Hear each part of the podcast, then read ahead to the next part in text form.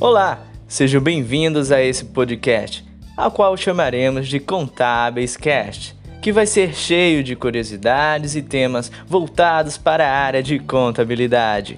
Esse primeiro momento é uma apresentação para que vocês possam nos conhecer e saber mais sobre nossos objetivos, nossas propostas e tudo mais que pretendemos apresentar nesta plataforma. Somos uma empresa júnior do ramo da contabilidade, especificamente a Contábeis Júnior, conveniada da Universidade Federal da Paraíba, no campus 4 da cidade de Mamanguape. Nascemos da ideia de levar a oportunidade aos discentes de utilizarem na prática o que aprende na teoria, além da troca de conhecimento, experiências e serviços entre os discentes e a sociedade. O objetivo do podcast é, no geral, ajudar pessoas físicas e jurídicas, sejam eles nossos discentes, profissionais da área ou não, e principalmente a todo o público que surtir interesse em conhecer mais sobre o assunto abordado em nossas falas, dentro da plataforma. Visamos com isso manter a população e o nosso público-alvo informados sobre as atualidades da área de contabilidade e afins, assim como também visamos auxiliar nossos clientes e futuros empreendedores. Lembrando que todo conhecimento é bem-vindo, seja para o mercado de trabalho ou para o cotidiano de nossas vidas.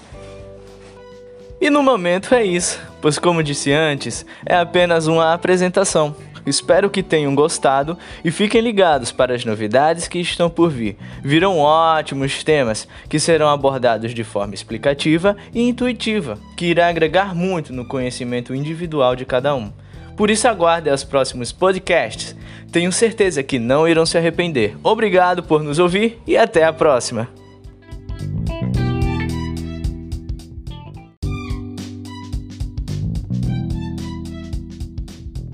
Pessoal, me chamo Raíssa Miguel e sou consultora júnior aqui na Contábil Júnior. E hoje temos uma convidada muito especial, Nayane Mendonça.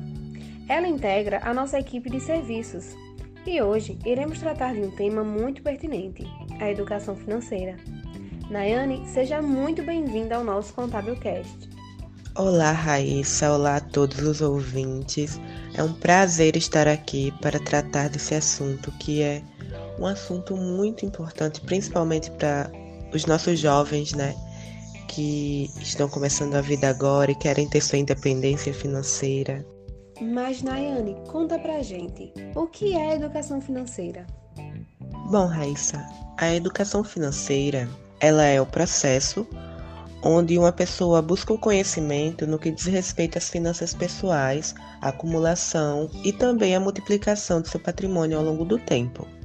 Em outras palavras, a educação financeira seria um método no qual as pessoas melhoram sua compreensão com relação ao dinheiro. Uma pessoa que é educada financeiramente, ela saberá tomar melhores decisões com relação ao seu patrimônio. O grande objetivo é justamente esse: capacitar os indivíduos para que eles tenham recursos financeiros suficientes para uma melhor qualidade de vida, tanto no presente quanto no futuro. Ótimo, ótimo. Mas qual é a importância da educação financeira para a nossa sociedade? É, eu acredito que a principal importância se faz justamente na capacidade que esse conhecimento apresenta é de possibilitar a criação de um patrimônio no mercado financeiro que gere renda através dos dividendos e demais proventos. O que seriam esses proventos? Os lucros que eu vou obter dos meus investimentos.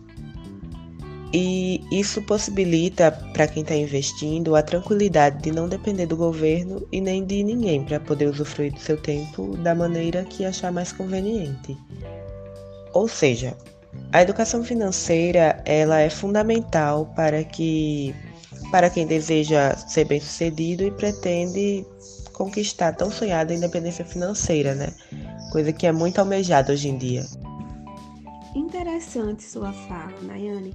E agora para a gente encerrar, me diz quais são as dicas que você daria para uma pessoa que está buscando ter uma melhor educação financeira? Bom, eu trouxe cinco dicas hoje E a primeira delas é analise sua situação.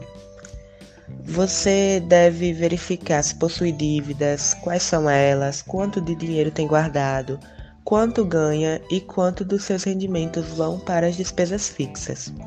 Com essa resposta, vai ser possível traçar um perfil de consumo e, desta forma, estabelecer ações para acabar com as dívidas e começar realmente a investir e poupar o seu dinheiro.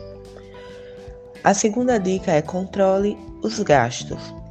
Não é tão difícil de fazer isso, basta que diariamente cada despesa seja anotada, assim como o meio de pagamento, se foi a cartão, se foi à vista.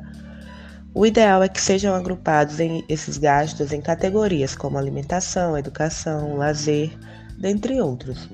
E assim vai ser possível verificar quanto vai para cada categoria e delimitar valores máximos Caso as despesas sejam maiores que as receitas, aí será necessário fazer um corte de gastos.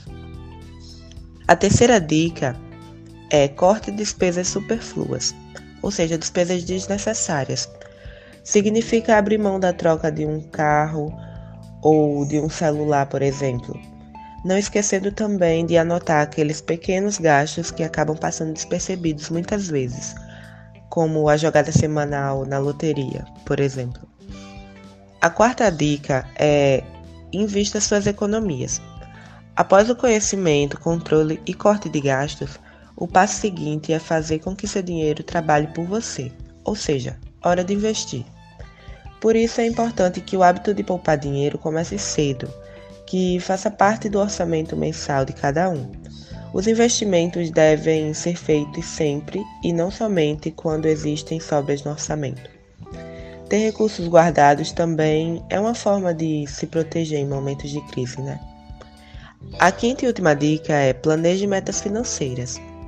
A educação financeira é uma ferramenta que deve ser utilizada com o objetivo de atingir metas. Muitas pessoas conseguem fazer isso de forma automática e natural, porém outras têm, têm alguma dificuldade em se planejar. Para começar, deve-se estabelecer metas simples e de curto prazo. Desta maneira, os resultados vão aparecer mais rapidamente e o investidor terá um incentivo a mais para ir adiante. Priorizar objetivos se torna essencial para quem deseja entrar nessa, nesse mundo da educação financeira, né?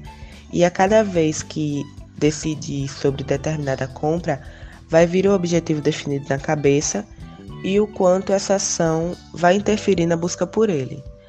Essas são as dicas que eu trouxe hoje pra, para os nossos ouvintes, né? Realmente, Daiane, eu reconheço que nem eu fazia todas essas coisas, mas muito obrigada por ter disponibilizado o seu tempo para passar um pouco do seu conhecimento para a gente. Eu que agradeço por você me dar toda essa atenção e esse lugar de fala. E a quem está ouvindo, eu espero muito que as dicas sejam úteis. Muito, muito obrigada mesmo. E o episódio de hoje fica por aqui. Muito obrigada a Nayane, muito obrigada a todos os ouvintes que nos ouviram até aqui. Até o próximo Contabilcast. Olá, Raíssa. Olá a todos os ouvintes. É um prazer estar aqui para tratar desse assunto que é um assunto muito importante, principalmente para os nossos jovens, né? Que estão começando a vida agora e querem ter sua independência financeira.